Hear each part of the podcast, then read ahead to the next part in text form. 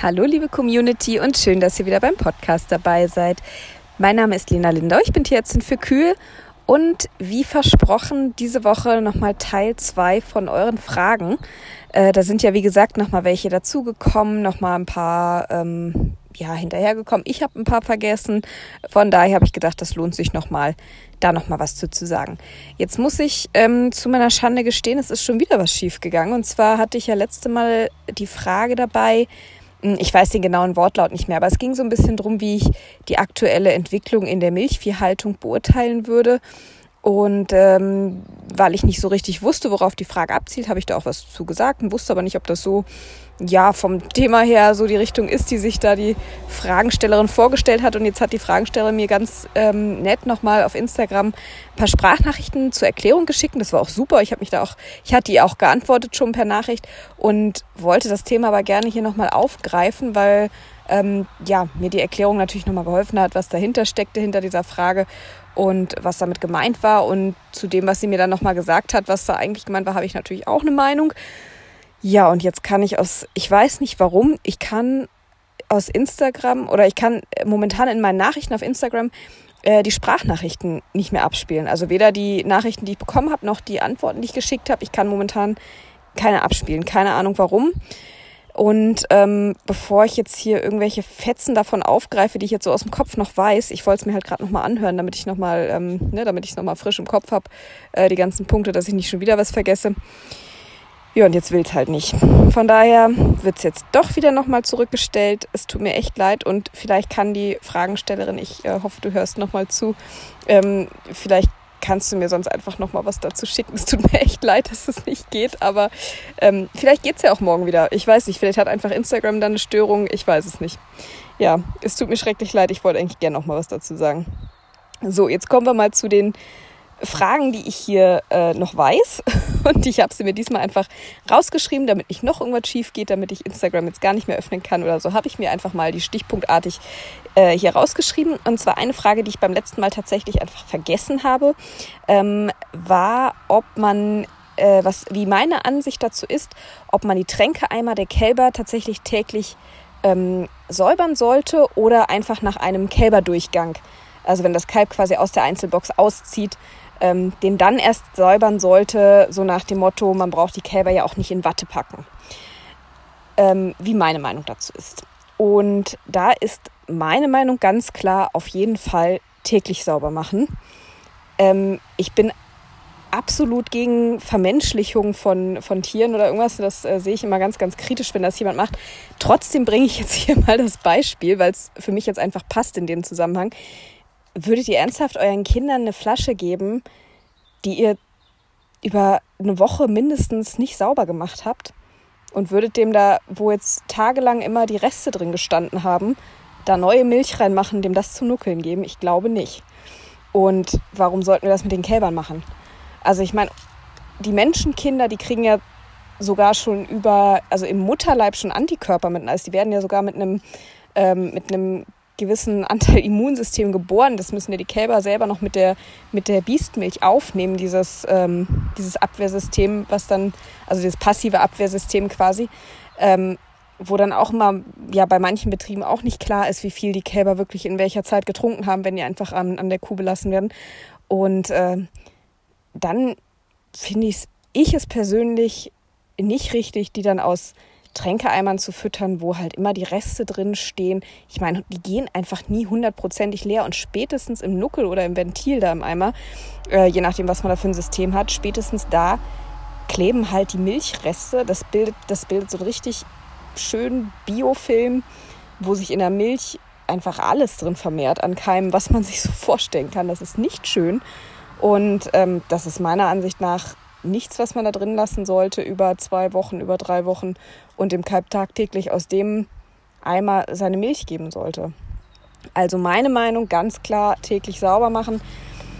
Von mir aus muss das auch nicht jeden Tag mit, mit Bürste und Reiniger, wobei optimal wäre es natürlich, wenn man sich wirklich mal die Mühe macht und äh, ne, wenn die Eimer leer sind, eben die Reihe lang geht, die Eimer einmal einsammelt, richtig mit, in dem Fall tatsächlich nicht mit warmem Wasser, sondern mit ähm, mit so lauwarmem Wasser, sage ich mal, äh, ausspült mit einem, äh, mit einem alkalischen Reiniger, mit einer Bürste durch den Nuckel geht, um diesen, diesen Biofilm da rauszukriegen. Aber wenn es wenigstens daraus besteht, die Eimer, wenn die leer sind, einmal wirklich mit klarem Wasser auszuwaschen, ein paar Strahlen aus dem Nuckel zu melken, dass diese Milchreste da rauskommen. Und zwar nicht erst, wenn die da festgebacken sind. Das wäre schon mal viel wert, aber meiner Ansicht nach darf das auch gerne jeden Tag tatsächlich mit Reinigungsmittel und Bürste geschehen. Ähm, ich weiß, das sind pro Eimer mal locker zwei Minuten, die da draufgehen. Auf großen Betrieben kann das dann schon wirklich in Arbeit ausarten, das ist mir klar. Ja, deshalb verstehe ich natürlich auch, dass man sich die Arbeitszeit irgendwie sparen möchte, aber wie gesagt, im Anbetracht dessen, dass Milch einfach so ein toller Nährboden für Keime, für Bakterien ist. Ähm, also ich persönlich, wenn ich manchmal in die Eimer gucke, wenn die da einen halben Tag gegangen haben, gerade jetzt im Sommer, wenn die Sonne noch drauf scheint, also da gruselt es mich echt, wenn ich mir vorstelle, ich müsste da jetzt was draus trinken. Und ich meine, das Kalb hat halt keine Wahl, entweder es nimmt es oder nicht, ne? Aber also ich persönlich, ich finde es erstens eklig und zweitens ungesund, so um es mal ganz platt runterzubrechen. Ähm, ja, Klar, nach jedem Durchgang würde ich die nochmal extra sauber machen. Ähm, es gibt, äh, da ist jedem selbst überlassen, ob er das per Hand macht oder es gibt mittlerweile ja spezielle äh, Spülmaschinen tatsächlich für Nuckeleimer. Ähm, ich kenne auch, oder ich habe auch gerade Nachrichten nochmal von jemandem bekommen, die machen das zum Beispiel mit so einer, äh, die haben die gebraucht gekauft, so eine Industriespülmaschine. Das ist natürlich auch eine super Sache. Ne? Die macht das auch ruckzuck sauber. Ähm, da passen ein paar Eimer rein, dass die ist in drei Minuten fertig. Das ist natürlich toll. Sowas, äh, also solche Systeme, die sparen dann Zeit. Ähm, klar, die kosten auch ein bisschen Strom und Wasser, aber ich denke, wenn man die Zeit gegenrechnet, ich könnte mir vorstellen, das lohnt sich. Also klar, nach jedem Kälberdurchgang richtig ordentlich sauber. Ich fände es auch gut, die Eimer ähm, zum Beispiel mit Zahlen äh, oder ähnlichem einfach durchnummeriert ähm, zu machen, also zu beschriften halt. Äh, dass man die den Iglus zuordnen kann, dass auch jedes Kalb seinen Eimer hat. Sowas finde ich dann noch viel besser, ähm, wenn die also auch, wenn die dann gereinigt sind, wieder an ihren ursprünglichen Platz quasi kommen. Ähm, sowas finde ich super. Und ich finde, das hat auch nichts damit zu tun, Kälber in Watte zu packen, sondern das ist für mich einfach eine Grundhygiene, die da herrschen sollte. Ähm, weil alles andere ist für mich einfach Bakterienanzucht, die einfach nicht nötig ist. Also tut mir leid, wenn ich da jetzt jemandem auf die Füße trete, aber das ist halt meine Meinung dazu. Ihr dürft gerne anderer Meinung sein und die hier auch kundtun und mir auch sagen, warum ihr dieser Meinung seid. Ist alles in Ordnung, aber so ist halt meine Meinung und ich bin dafür täglich sauber machen. Ähm, ja, Punkt. Genau. also, ähm, genau, so viel meinerseits dazu. So, jetzt habe ich hier noch die Frage bekommen, ob ich äh, einen guten Tipp gegen Eutermortellaro hätte. Puh, äh, jein. Ähm, oh, das ist ein ganz undankbares Thema. ich ähm, ich habe auch, äh, ich überlege gerade, zwei Betriebe fallen mir gerade spontan ein, wo ich das Problem gerade habe. Zum Glück nur bei einzelnen Tieren, nicht bei vielen. Nichtsdestotrotz, das reicht auch echt. Ah, nee, drei. Mir fällt gerade noch einer ein. Drei. Also ich habe gerade auch drei Betriebe, die damit zu kämpfen haben. Wie gesagt, zum Glück nur immer bei einzelnen Tieren. Das sind mal ein, zwei Kühe. Das ist nicht so dramatisch, aber die reichen auch echt. Das ist so undankbar, wenn man das einmal hat. Ähm, ja, es nennt sich mal so schön Euter Mortellaro und ähm, die Mortellaro-Erreger sind da auch tatsächlich häufig dran beteiligt, das stimmt. Wobei es oft auch Mischinfektionen sind. Also es sind nicht immer nur die Mortellaro-Erreger, die da die Bösen sind, ähm, aber sie sind häufig beteiligt, das stimmt schon. Ähm, ja, einen guten Tipp dagegen. Also ich habe festgestellt, ich hatte auch in meiner Praxis, wo ich damals angestellt war, hatten wir auch ein paar Betriebe, die damit äh, zu tun hatten. Ich habe jetzt auch vor kurzem erst mit jemandem über, ähm, über Facebook oder Instagram, ich weiß es nicht mehr, geschrieben, die auch damit zu tun hatten. Und ich habe festgestellt, ähm, das Patentrezept gibt es einfach nicht. Also ich habe es auch nicht gefunden. Das wäre schön, dann ähm, könnte ich jetzt wahrscheinlich irgendwo am Strand liegen, müsste nicht mehr arbeiten. Aber das ist leider nicht der Fall. Also ich habe auch kein Patentrezept dagegen, muss ich ganz ehrlich sagen. Ähm, ich gucke auch tatsächlich immer auf den einzelnen Betrieben, was hilft. Das Blöde ist halt, ähm, es ist natürlich eine Stelle am, also ne, am Euter, die relativ stark belastet ist, klar, durch, durchs Melken, aber zum Beispiel auch immer wieder natürlich mit Keim in Berührung kommt, wenn die Kühe in den Boxen liegen. Also was sicherlich eine ganz, ganz gute Idee ist, ähm, nicht nur gegen Euter Mortellaro, sondern generell gegen ganz viele Sachen, ist eine gute Laufgang- und Boxenhygiene. Das wäre für mich schon mal Punkt 1 ähm, um das Risiko einer Entstehung so gering wie möglich zu halten, beziehungsweise auch wenn Kühe schon mal anfangen, damit ähm, zu versuchen, dass das möglichst nicht noch schlimmer wird. Ähm, das wäre für mich schon mal Punkt eins.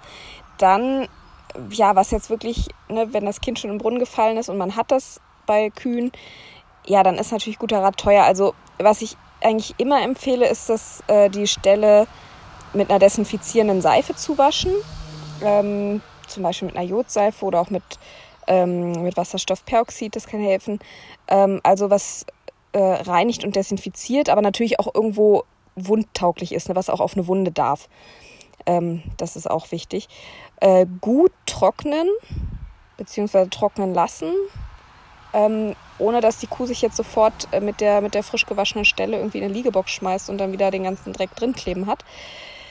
Ja, und was macht man dann drauf? Das ist jetzt immer die große Frage und ich habe festgestellt, dass das, was auf einem Betrieb super funktioniert, auf dem nächsten überhaupt nichts bringt.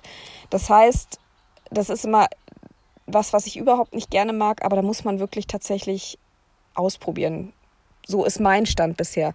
Ähm, belehrt mich gerne eines Besseren, aber ich sage tatsächlich bei meinem Betrieb mittlerweile, wir müssen uns durchprobieren, was bei euch hilft, weil ich, wie gesagt, ich habe bisher nichts gefunden, was überall hilft.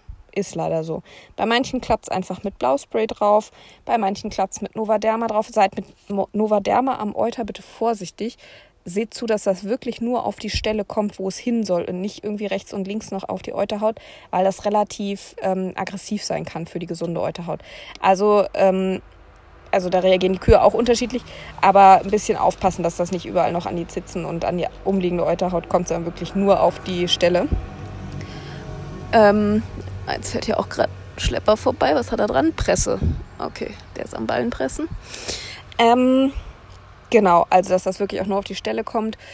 Zinkspray kann helfen. Hier die, ähm, mit der ich neulich auf äh, Facebook, glaube ich, war es geschrieben habe, die hat zum Beispiel jetzt ähm, Honigsalbe für sich entdeckt. Äh, das funktioniert bei ihr super. Ähm, ja, Zinkspray hatte ich schon gesagt, eine Zinksalbe. Ähm, also verschiedenste Varianten, was man dann letzten Endes noch drauf tun kann alles, was irgendwie wundheilungsfördernd ist, was pflegend ist. Melkfett würde ich jetzt nicht unbedingt nehmen. Ähm, ja, aber wie gesagt, das ist leider was, wo man sich so ein bisschen rantasten muss, was man ausprobieren muss, wo es leider noch nicht so das Mittelchen gibt, was hilft. Leider Gottes. Tut mir leid, dass ich da nicht, äh, ja, nicht den Heiligen Gral bisher gefunden habe. Ich arbeite dran. Ich suche weiter. genau.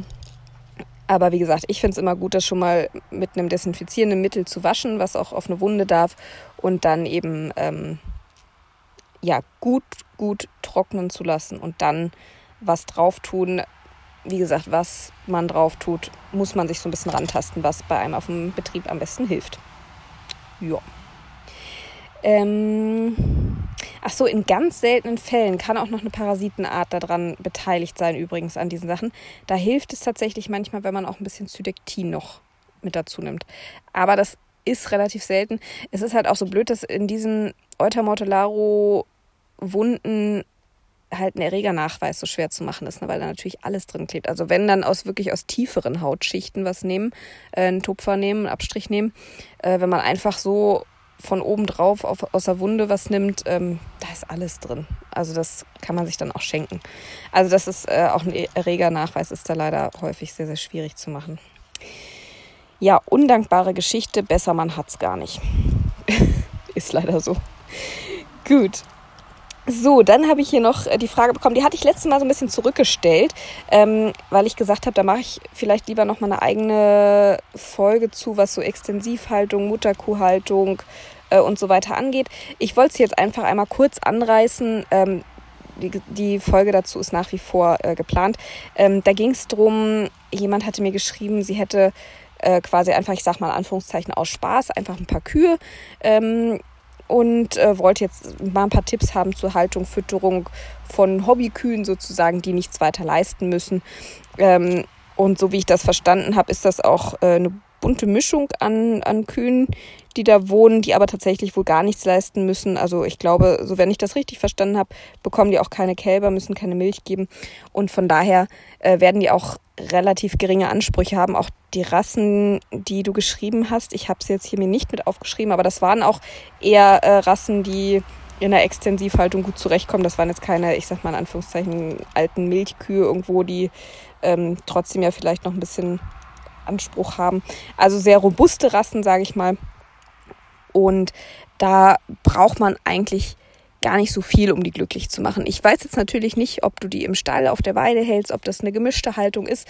Ähm, aber ich sag mal, wenn die ähm, wirklich auf einer, auf einer Weide stehen, wo auch ein bisschen Gras draufsteht, das muss ja äh, noch nicht mal, ähm, ja, also, hm, oder anders gesagt, die sind dann ja mit sehr wenig zufrieden. Da ist dann eigentlich eher die Sache, dass man sie über das Futter zum Beispiel nicht zu sehr verfetten lässt, ähm, sondern ne, sich immer so ein bisschen auch die Tiere wirklich auch angucken, wie die von der Körperkondition her sind, ähm, dass die natürlich gut im Futter stehen, aber eben nicht fett werden vom Futter her. Also man muss dann normalerweise, ähm, ja, man kann dann je nachdem, was man für einen Standort hat, wie die Bodenqualität ist, wie ob da gedüngt wird oder nicht, je nachdem ähm, kann man dann natürlich noch entsprechend Mineralien ein bisschen zufüttern über äh, Leckschalen, über Mineralfutter, wie auch immer. Aber grundsätzlich sind die normalerweise mit, äh, mit einem Wiesenaufwuchs äh, komplett glücklich. Ähm, und auch im Winter äh, reicht da ein, äh, ein gut gemachtes Grundfutter in Form von Heu, in Form von Grassilage, Heulage, was auch immer du zur Verfügung hast. Das weiß ich jetzt natürlich nicht. Ähm, Im Winter muss man in der Regel ein bisschen was zufüttern, weil natürlich der Aufwuchs auf der Weide dann nicht mehr so gegeben ist, äh, wenn sie denn auch im Winter draußen sind. Das weiß ich eben, wie gesagt, nicht. Ähm, ja, ansonsten, ähm, klar, im Stall ausreichend Platz. Es waren auch, glaube ich, nicht sonderlich viele Tiere, die du hattest, ähm, ne, dass sich alle äh, ja bequem hinlegen können, aufstehen können, sich aus dem Weg gehen können, äh, alle gleichzeitig fressen können und so weiter. Äh, ich würde auch, wenn du auf der Weide zufütterst, äh, ruhig über eine Raufe füttern, dass das Futter eben möglichst wenig Bodenkontakt hat. Ähm, dass da, ne, dass es nicht von unten her nass wird, durchfeuchtet, faulig wird eventuell. Also dass man über eine Raufe füttert. Wenn die, äh, wenn die Rinder Hörner haben, empfiehlt sich das, eine Raufe zu nehmen, die, äh, wo die Gitter nach oben hin offen sind, dass sie ihre Hörner, ähm, ne, dass sie sich dann nicht noch die Hörner verletzen, dass sie da gut rein und raus können. Ähm, ja, was noch? Wo ein Tierarzt dir sehr, sehr dankbar für sein wird und du selber vermutlich auch, wenn du mal an die Tiere dran musst, ähm, aber spätestens zur Blutabnahme für die jährliche BHV1-Untersuchung ist zum Beispiel ein Fressfanggitter oder ein Fangstand. Äh, das wäre eine super Sache und erleichtert einem auch so manchmal äh, das Leben, wenn man mal an den Tieren doch was machen muss. Ähm, eine Ohrmarke einziehen, die verloren gegangen ist oder ähnliches. Da macht sich immer ein Fangstand oder ein Fressgitter ganz gut. Äh, ein Fressfanggitter, logischerweise. Ja. Ähm, was fällt mir noch ein? Ja, also wie gesagt, die sind da eigentlich sehr, sehr robust und mit wenig glücklich. Also ähm, da muss man eigentlich eher meiner Ansicht nach aufpassen, gerade beim Futter, dass man nicht zu viel des Guten macht. Ähm, wie gesagt, einfaches Raufutter, Grundfutter, da sind die normalerweise absolut zufrieden mit. Auf der Weide ein Wetterschutz ist, äh, ist toll, ne? dass sie ein bisschen, dass sie im Sommer Schatten haben und ein bisschen vor Fliegen geschützt sind, äh, dass sie im Winter sich unterstellen können, wenn es mal äh, feucht kalt ist. Trockene Kälte macht ihnen ja normalerweise nichts, aber manchmal ist es ja so nass kalt, dass sie dann auch eine Möglichkeit haben, sich zurückzuziehen äh, und auch einen Windschutz haben. Ähm, den natürlich so ein bisschen nach der Wetterrichtung dann entsprechend auch ausrichten, diesen Unterstand. Ähm, Im Sommer finde ich immer noch gut, eine Fliegenprophylaxe zu machen, äh, weil das, da leiden die schon sehr drunter, wenn die so voll mit Fliegen sitzen. Ähm, und das kann auch Krankheiten übertragen, gerade Augenentzündungen, äh, Euterentzündungen. Von daher Fliegenschutz ist immer gut im Sommer. Ja, das wären so die Punkte, die mir jetzt so spontan dazu einfallen. Da gibt es sicherlich noch ganz viel mehr, was, wo ich jetzt gerade überhaupt nicht dran denke. Aber ähm, vielleicht war da ja schon mal das eine oder andere dabei, was dir vielleicht ein bisschen weiterhilft. Also sind eigentlich in der Regel eher unkompliziert, haben geringere Ansprüche. Auch bei den Tieren, das fällt mir jetzt gerade noch ein, vielleicht, das ähm, ist vielleicht noch interessant, auch bei den Tieren allerdings äh, schauen, dass auch die gesunde Füße haben, und dass da äh, entsprechend regelmäßig eine Klauenpflege, ein Pflegeschnitt gemacht wird. Ähm, das ist auch bei den Tieren wichtig. Ne? Auch je nach Bodenbeschaffenheit, wenn die eher auf weichem Boden laufen, dann muss da sicherlich mal was gekürzt werden, dass da keine Stellungs, ähm, ja, dass sie nicht auswachsen und dann die Horn, die, die Klauenstellung ähm, sich verschiebt. Ähm, und bei härteren, steinigen Böden, da muss man dann auch immer schauen, klar, dass man zum einen die Klauen nicht zu kurz schneidet, aber dass die auch eine gute Form haben, dass sie trittsicher sind und ähm, da kommt, da hat man dann auch ab und zu mal das Problem, muss nicht zwangsläufig, aber da hat man vielleicht ab und zu mal das äh, Problem, vielleicht mit Klauengeschwüren oder Druckstellen, wenn die irgendwo auf spitze Steine äh, getreten sind oder irgendwo scharfe Kanten waren, dass da Verletzungen auftreten können. Muss nicht, aber wie gesagt, das regelmäßig ähm, zwei, dreimal im Jahr, zweimal auf jeden Fall, einfach die Klauen mal angeschaut werden, Pflegeschnitt gemacht wird, dass die Füße gesund bleiben. Genau. Das ist sicherlich noch eine gute Idee. Ja. Also wie gesagt, da gibt es sicherlich noch ganz, ganz viel mehr. Das ist auch ein relativ großes Thema, aber wie gesagt, das können wir auch gerne nochmal ausführlich in einer eigenen Folge machen. So. Dann, ich glaube, das kam sogar von der gleichen Dame, die wollte noch wissen, ob ähm, bei Weidefütterung der Fruktangehalt im Gras äh, wichtig ist zu beachten, weil das bei Pferden immer ein großes Thema ist. Mm, der Fruktangehalt.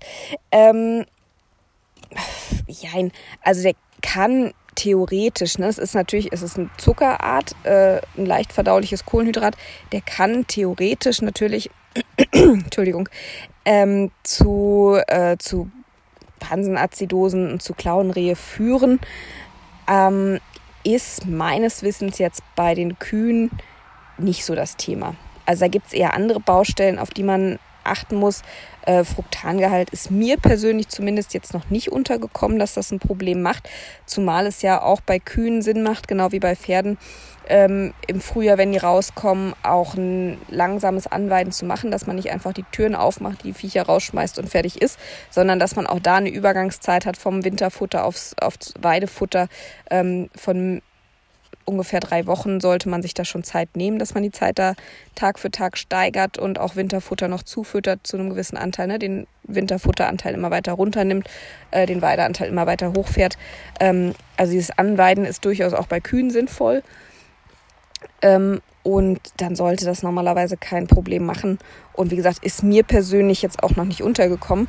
Ähm, ich bin nicht der allergrößte Fütterungsexperte, kann ich gleich dazu sagen. Das muss ich auch zugeben. Von daher, wenn da jemand noch ähm, ja, gute Infos zu hat, dann lasst uns das doch gerne wissen. Dann lerne ich auch noch was wieder dazu. Und ähm, ja, fände ich super, wenn sich da jemand gut mit auskennt, der uns da noch einen Tipp geben kann. Aber wie gesagt, meines Wissens ist das eigentlich nicht so das Thema. Genau. So, dann noch ein Thema, was ich letzte Mal noch zurückgestellt hatte, weil es auch dazu ganz fest versprochen noch eine, ähm, eine Folge zu geben wird. Es ging um Infos zu Parasitenbehandlung, Parasitenprophylaxe bei Kühen.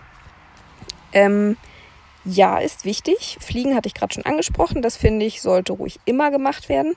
Ähm, auch je nachdem, klar, wenn die Tiere draußen auf der Weide sind, dass man direkt am Tier was macht.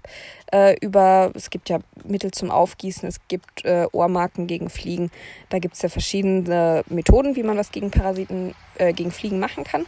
Äh, Im Stall kann man eine Fliegenbekämpfung direkt in der Gülle machen, kann äh, Sachen im Stall aufhängen, ob es jetzt äh, diese elektrischen Blitzdinger da sind, wie heißen die eigentlich, keine Ahnung. Oder, weiß nicht, Klebestreifen oder Gift oder Gott weiß, was es da alles gibt. Möglichkeiten gibt es genug. Ähm, was euch da passt, weiß ich nicht. Gibt auch äh, quasi diese äh, Schlupfwesten, die man noch in die Gülle machen kann, die dann die Fliegen, Larven oder Eier auffressen. Weiß nicht. Naja, also es gibt viele Möglichkeiten gegen Fliegen. Das äh, ist Punkt 1. Punkt 2, äh, Parasiten natürlich äh, Würmer. Also alles, was in den Tieren ist. Äh, da äh, ja, das ist so ein Thema.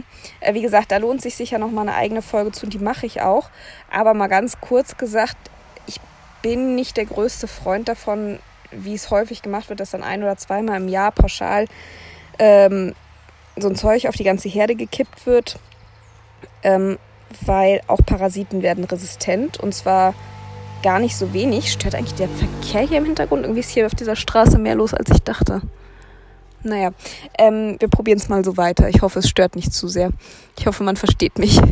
Also genau, also da pauschal einfach immer auf die Herde dieses Zeug zum Aufgießen, jedes Jahr das gleiche, immer auf alle Kühe drauf, finde ich persönlich nicht so gut, weil die Resistenzlage bei den Parasiten teilweise echt erschreckend ist. Und ähm, es ist mittlerweile auch gezeigt, dass äh, das häufig auch gar nicht sinnvoll ist, weil die Parasitenlast oder ich sag mal, Para der Parasitenbefall in der Herde, der ist, ähm, da ist ein starker Parasitenbefall in der Regel auf Einzeltiere beschränkt, weil auch die, ähm, die Tiere, die ja Kontakt schon mit Parasiten hatten, teilweise über mehrere Jahre, also sprich ne, ältere Kühe, die entwickeln ja auch eine gewisse ähm, Immunität gegen die Parasiten so ähnlich wie bei Krankheitserregern. Ne? Also auch da spielt das Immunsystem eine Rolle. Wenn die ein gutes Immunsystem haben und über Jahre schon Kontakt mit äh, Parasiten auch hatten, dann entwickeln die auch eine gewisse Immunität dagegen. Das heißt, ähm, bei denen ist äh, klar, gibt es eigentlich fast keine Kuhherde ohne Parasiten. Das gibt es eigentlich nicht. Aber die haben da einen stabilen ähm, eine stabile, wie soll man das sagen, also ein stabiles Level quasi an Parasiten, die in ihnen quasi vorhanden sind, die einfach immer da sind, die ihnen aber so an sich nichts machen. Na, also weil das Immunsystem, die, ja, ja, ja, Motorradfahrer sind auch unterwegs, die, ähm, die ihnen nichts machen, weil das Immunsystem die so kurz hält, sage ich mal, dass das auf einem Level bleibt, das nicht schadet, das nicht schädlich ist. Ähm, da gibt es jetzt verschiedene Methoden, wie man jetzt selektiv entwurmen kann. Wie gesagt, das wird dann sicherlich ein Thema in der eigenen Folge sein. Ähm, aber es macht auf jeden Fall Sinn, äh, das über Kotproben wirklich den, die Befall, den Befall mit was ist eigentlich drin und auch die Befallstärke immer wieder zu überprüfen ähm, und dann selektiv zu entwurmen. Äh, einfach um da, wie gesagt, die Resistenzlage nicht weiter zu verschlechtern, weil die ist tatsächlich, ja, gar nicht so toll. Also nicht pauschal einfach immer die ganze Herde mit immer dem gleichen Zeug, sondern wirklich, ähm, ja, ein bisschen mit System. Sprecht da mal mit eurem Tierarzt drüber, äh, dass ihr das selektiv macht, dass ihr das wirklich gezielt macht. Ähm, ja, bei den jungen Tieren, wie gesagt, in der Regel mehr notwendig als bei den älteren Tieren. Und ähm, auf der Weide ja, da kommt es natürlich auch mal drauf an, ob das wirklich nur als, also da ist eigentlich so die größte Belastung wirklich auf Standweiden, auf so Kurzrasenweiden ähm, zum Beispiel, wo die Tiere wirklich über lange, lange Zeit sich aufhalten. Da ist in der Regel wirklich die Belastung am größten. Wenn das äh, Wechselweiden sind, die auch noch eine Schnittnutzung dabei haben, dann sieht das auch schon wieder anders aus. Da kann man dann auch sich ein System überlegen, dass man dann auch eben, äh, eben die Weide- und Schnittnutzung äh, schön so aufeinander abstimmt dass auch da die Parasitenlast oder die, die Erreger, der Erregerdruck auf der Weide auch äh, möglichst gering gehalten wird und auch da dann eine selektive Entwurmung absolut ausreicht und auch sinnvoll ist. Ähm, genau.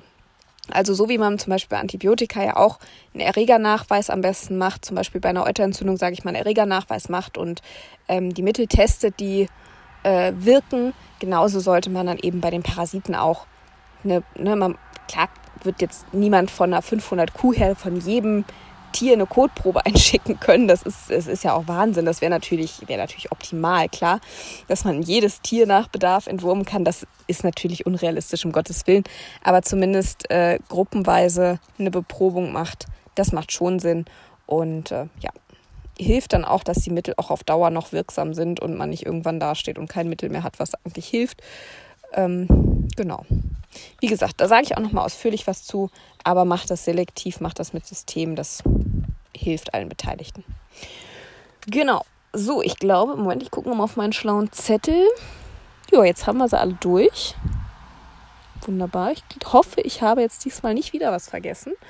Und ich hoffe, ihr konntet auch ein bisschen was mitnehmen und es war ein bisschen interessant für euch. Und ähm, ja, ich denke, das können wir sicherlich auch immer mal wieder wiederholen, dass ihr mir mal ein paar Fragen schickt. Das, also mir hat Spaß gemacht, ich fand das gut. Dann ähm, erstens sind das ja Sachen, die euch dann auch wirklich interessieren und für mich ist es ja auch mal so ein kleines Überraschungspaket, was dann auf mich zukommt. Da kommen ja manchmal Sachen, mit denen ich mich jetzt so von selber wahrscheinlich im Podcast jetzt zumindest gar nicht beschäftigt hätte. Also finde ich total gut, hat mir Spaß gemacht. Das machen wir mal wieder. Und äh, ja, ich überlege mir jetzt mal was für die nächste Folge. Hm, nee, weiß ich noch nicht. Gucke ich mal. Die kommt dann hoffentlich auch wieder ein bisschen früher äh, am Tag.